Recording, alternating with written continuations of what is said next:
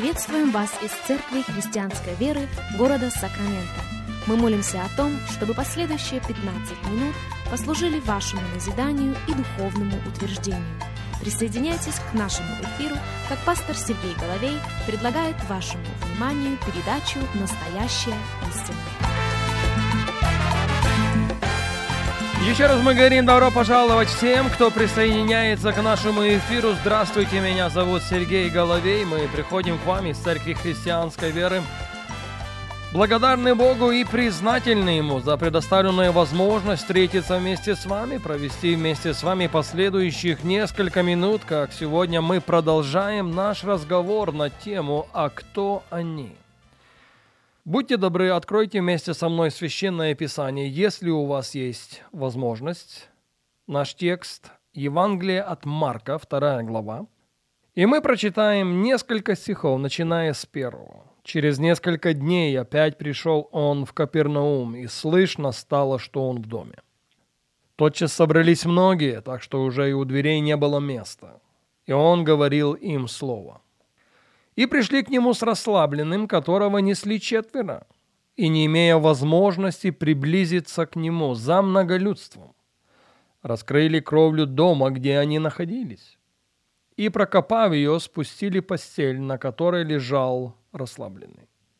Иисус, видя веру их, веру кого?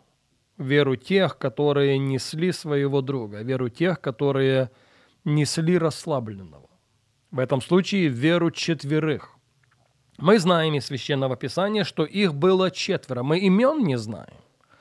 Мы даже не знаем уровня взаимоотношений или уровня дружбы или уровня близости с этим человеком.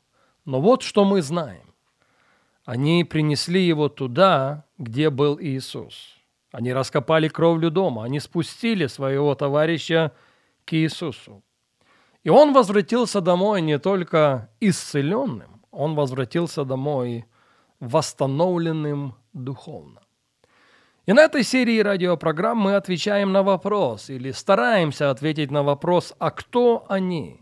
Люди, которые играют очень важную, если не сказать ключевую роль в нашей судьбе. Пожалуйста, послушайте меня и послушайте очень внимательно. Есть люди, их много, без которых мы можем обойтись. Но есть люди, их не так уж много, без которых мы обойтись не можем. Они значимы, они важны, они ключевые для того, чтобы мы исполнили то, к чему Бог призывает каждого из нас. Помните, я неоднократно делал акцент на то, что Бог является автором жизни. Совершенно верно.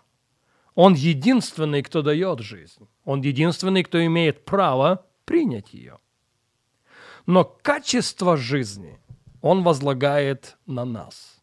Это наша ответственность. Бог дает жизнь, но за качество жизни отвечаем мы. И во многом качество нашей жизни зависит от нашего окружения.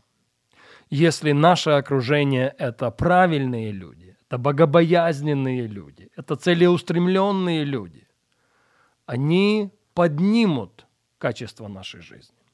Если нас окружают плохие люди, если нас окружают богоотступники, если нас окружают гордецы, если нас окружают богоненавистники, качество нашей жизни стремительно пойдет вниз.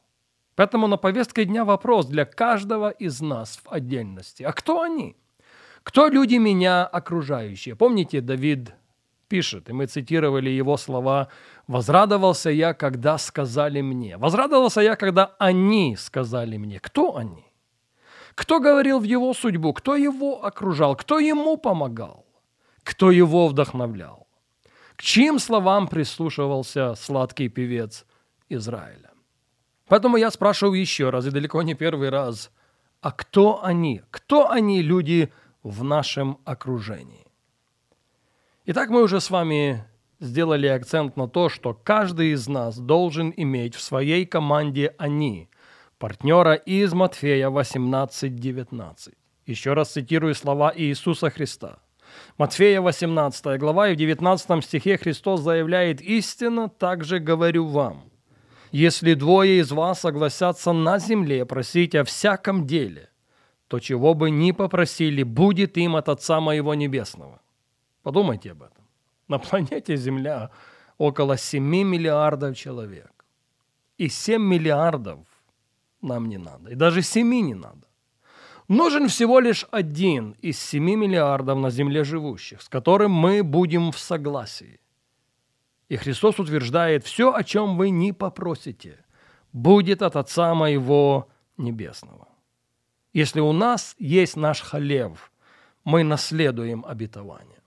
Если у нас есть наш Иоаннафан, мы взойдем на царство. Если у нас есть наша сила, мы увидим, как основания темницы поколеблются, и узники действительно выйдут на свободу. Во-вторых, в нашей команде «они» должен быть духовный человек. Должен быть пастор, лидер домашней группы, возглавляющий какое-то церковное звено. Одним словом, душепопечитель. Я хочу в этом случае еще раз процитировать для вас слова Иисуса Христа из Матфея 9 главы, где в 36 стихе мы читаем «Видя толпы народа». Это люди, которые его окружали. Написано, он жалился над ними. Почему? Что вызвало его особенное сострадание к людям его окружавшим? Он жалился над ними, потому что они были изнурены и рассеяны, как овцы, не имеющие пастыря.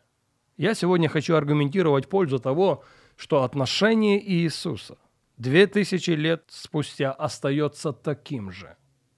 У него вызывают сострадание люди, которые рассеяны и изнурены, как овцы, не имеющие пастыря. Потому что каждый последователь Иисуса Христа в своей команде они должен иметь духовное лицо.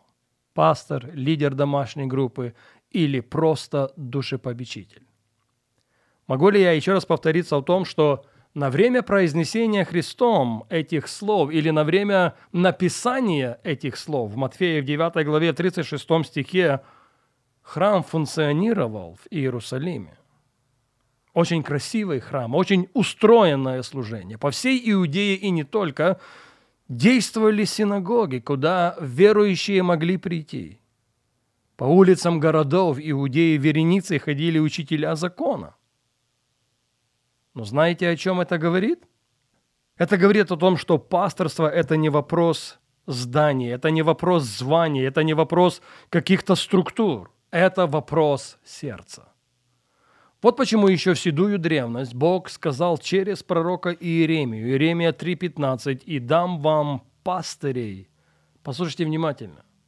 «И дам вам пастырей по сердцу моему, которые будут пасти вас сознанием и благоразумием». Согласитесь, друзья, что если Бог хочет что-то нам дать, значит, мы в этом нуждаемся. Я повторю в этом еще раз. Если Бог хочет нам что-то дать, значит, мы в этом действительно, действительно нуждаемся. И это послужит к нашему благу. И если Бог заинтересован в том, чтобы в нашей жизни, в жизни каждого и каждого из нас было духовное лицо, я абсолютно, абсолютно убежден, Он не делает ошибки в этом. И это послужит к нашей пользе. Это послужит к нашему благу. И вот здесь можно услышать аргумент, который часто звучит. «Мой пастор Иисус Христос». Замечательное заявление. Кстати, оно теологически защищенное, оно теологически оправданное. Но истина сводится к тому, что пастор Иисус благословляет людей через людей. Я повторю это еще раз. Сегодня, как и много столетий тому назад, пастор Иисус – благословляет людей через людей. Это библейский принцип. И он представлен, по сути, на всех страницах священного писания. К большому сожалению, время не позволит нам говорить об этом сегодня, и к этой мысли мы должны будем возвратиться с вами на нашей следующей программе.